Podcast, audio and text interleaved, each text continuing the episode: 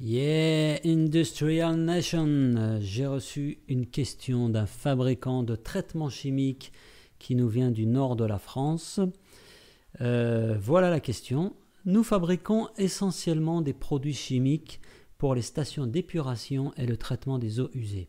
Nous avons une équipe de commerciaux très importante sur le terrain qui appelle les municipalités et les grands comptes industriels. Notre équipe de marketing est petite, en fait il s'agit d'une personne, et elle est chargée de faire des brochures, de s'occuper des salons et de mettre à jour notre site internet.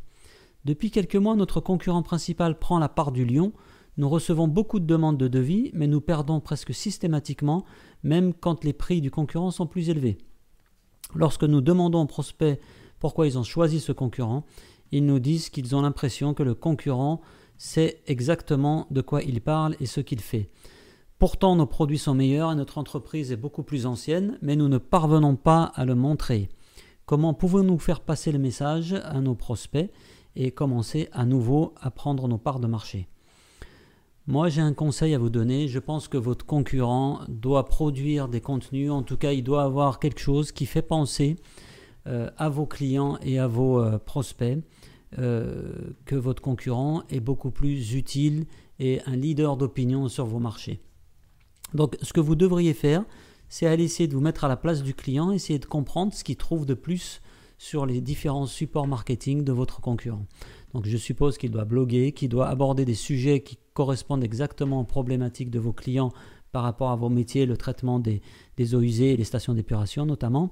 Et j'imagine qu'ils savent très bien s'adresser à ces gens que vous contactez aujourd'hui ou que vos commerciaux contactent aujourd'hui dans euh, les municipalités ou chez des grands comptes industriels.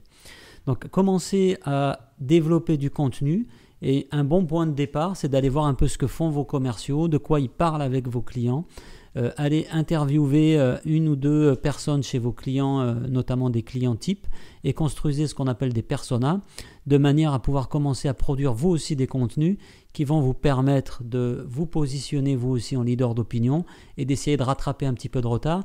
Et un bon conseil, ne perdez pas de temps parce qu'aujourd'hui, ce que fait votre concurrent correspond à la façon dont les clients, ou en tout cas dont l'acheteur moderne achète, c'est-à-dire qu'il va faire un certain nombre de recherches, et a priori, votre confrère est déjà beaucoup plus en avance que vous. Bon courage